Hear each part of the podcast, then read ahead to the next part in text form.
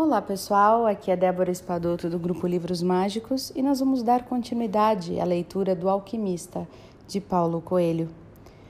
Lembrando que o jovem rapaz está no deserto e quer encontrar seu amigo, o inglês, para contar-lhe sobre o que está passando com sua vida.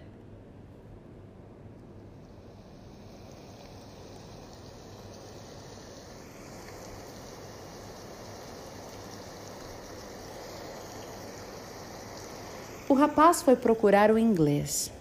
Queria contar-lhe sobre a Fátima. E ficou surpreso quando viu que o inglês havia construído um pequeno forno ao lado de sua tenda. Era um forno estranho, com um frasco transparente em cima. O inglês alimentava o fogo com lenha e olhava para o deserto. Seus olhos pareciam ter mais brilho quando ele passava o tempo todo lendo livros. Então o inglês disse: Esta é a primeira fase do trabalho. Tenho que separar o enxofre impuro. E para isso não posso ter medo de falhar. O meu medo de falhar foi que me impediu de tentar a grande obra até hoje. É agora que estou começando o que podia ter começado há dez anos atrás. Mas me sinto feliz de não ter esperado vinte anos para isso e continuou a alimentar o fogo e a olhar o deserto. O rapaz ficou ao seu lado por algum tempo, até que o deserto começou a ficar rosado, com uma luz de entardecer. Então ele sentiu uma imensa vontade de ir até lá para ver se o silêncio conseguia responder às suas perguntas. Caminhou sem destino por algum tempo mantendo as tamareiras do oásis ao alcance dos seus olhos. Escutava o vento e sentia as pedras sobre os seus pés. Às vezes encontrava alguma concha e sabia que aquele deserto, num tempo remoto, havia sido um grande mar. Depois se sentou numa pedra e se deixou hipnotizar pelo horizonte pelo horizonte que existia na sua frente. Não conseguia entender o amor sem o sentimento de posse. Mas Fátima era uma mulher do deserto. E se alguém podia lhe ensinar isso, era o próprio deserto. E ficou assim, sem pensar em nada, até que pressentiu um movimento sobre sua cabeça.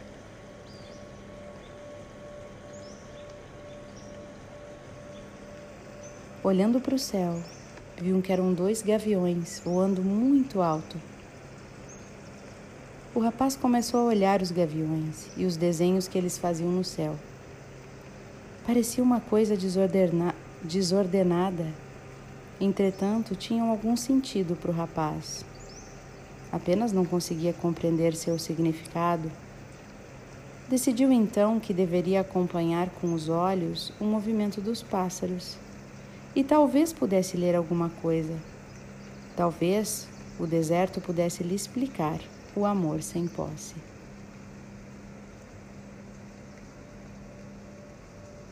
E começou a sentir sono.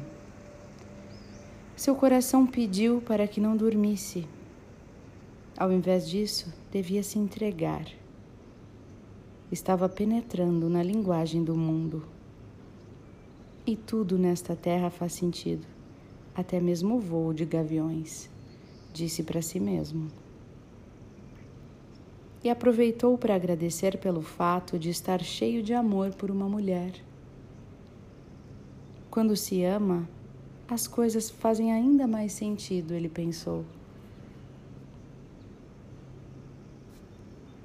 E de repente, um gavião deu um rápido mergulho no céu e atacou o outro.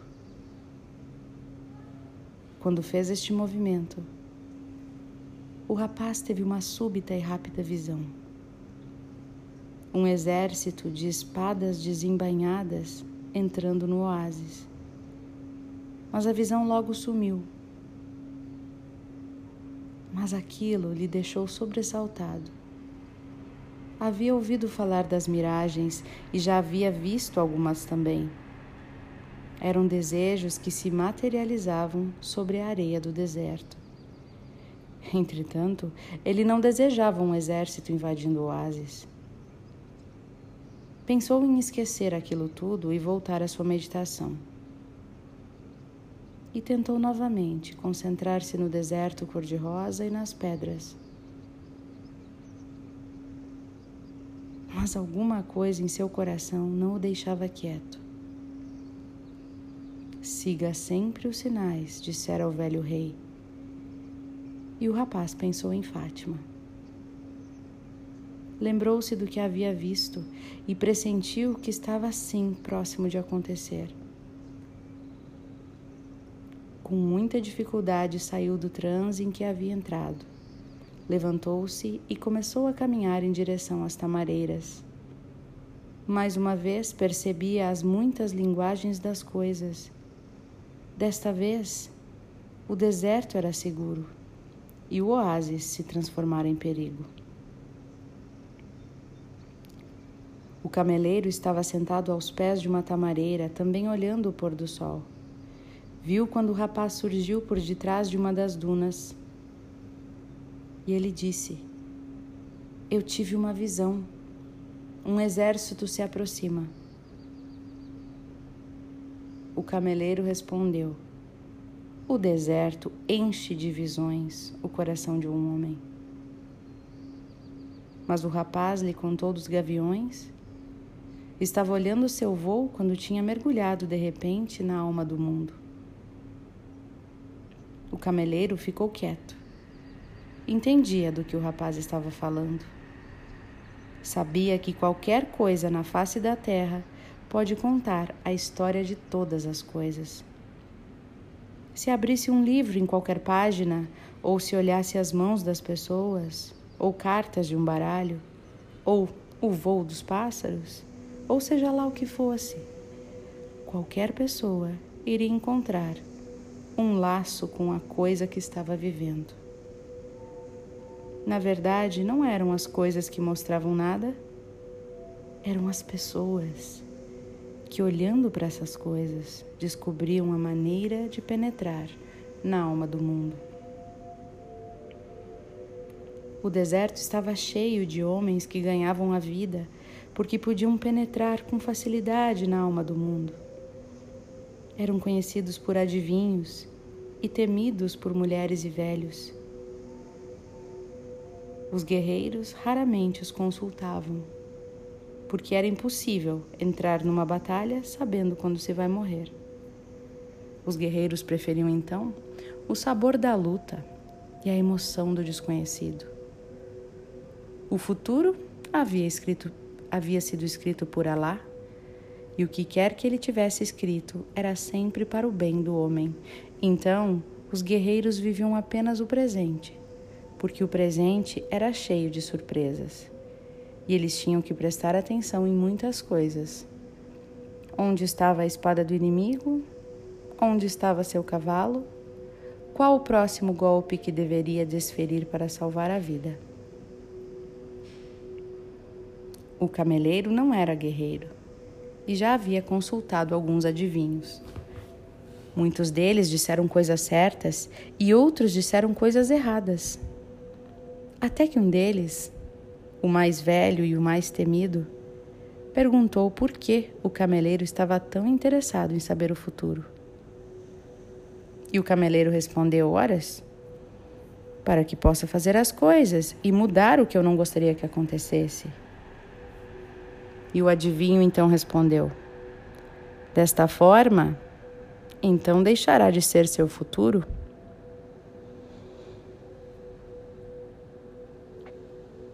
Talvez eu não queira saber o futuro para me preparar para as coisas que virão.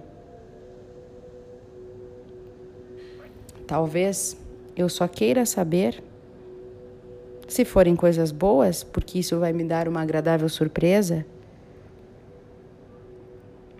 Se, fossem, se forem coisas ruins, você estará sofrendo muito antes de elas acontecerem, disse o adivinho.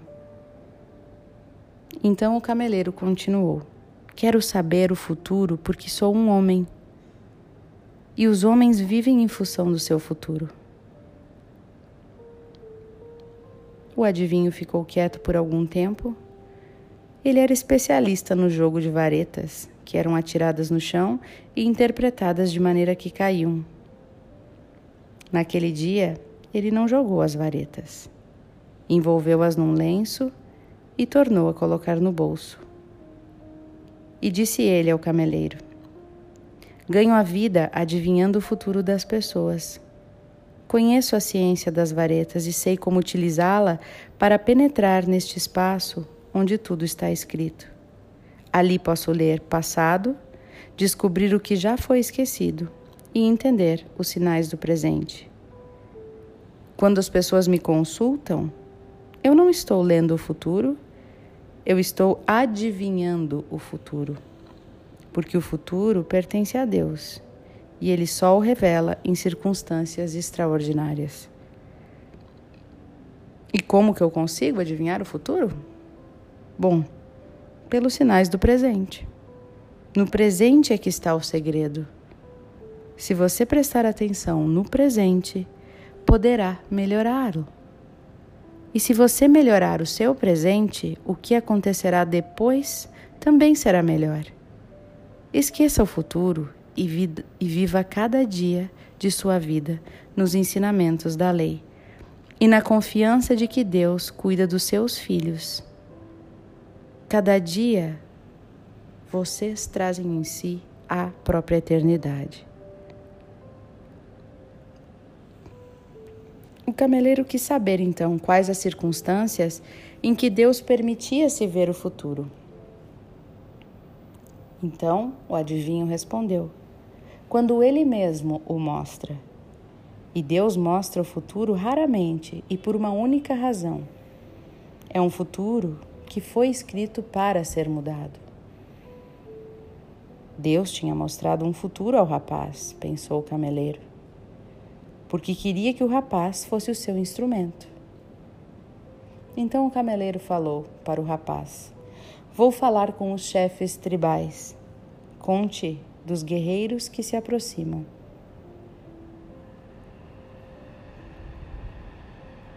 Eles vão rir de mim, disse o rapaz.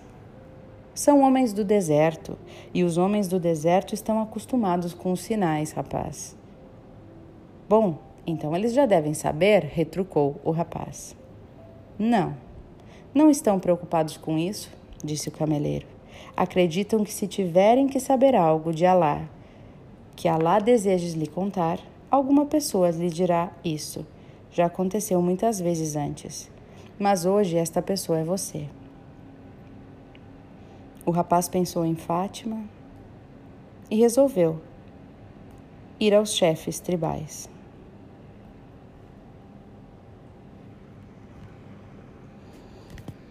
Eu gostei muito, gente, aqui dessa parte que ele fala dos adivinhos, né, dos que das pessoas que leem o futuro. Eu acho que tem muito a ver isso, né, de que nem sempre aquela pessoa, aquele médium, aquela pessoa que tem essa possibilidade de enxergar, né, coisas além da gente, normalmente ela não consegue ver o futuro, mas ela consegue ler a nossa energia presente, né?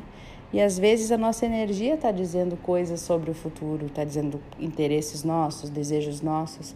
Então me chamou a atenção que talvez realmente o futuro é uma coisa que não se sabe, né, o que é, e que quem consegue ler, quem tem essa esse dom da leitura, consegue ler o presente, consegue ler essa energia que a gente tem neste momento.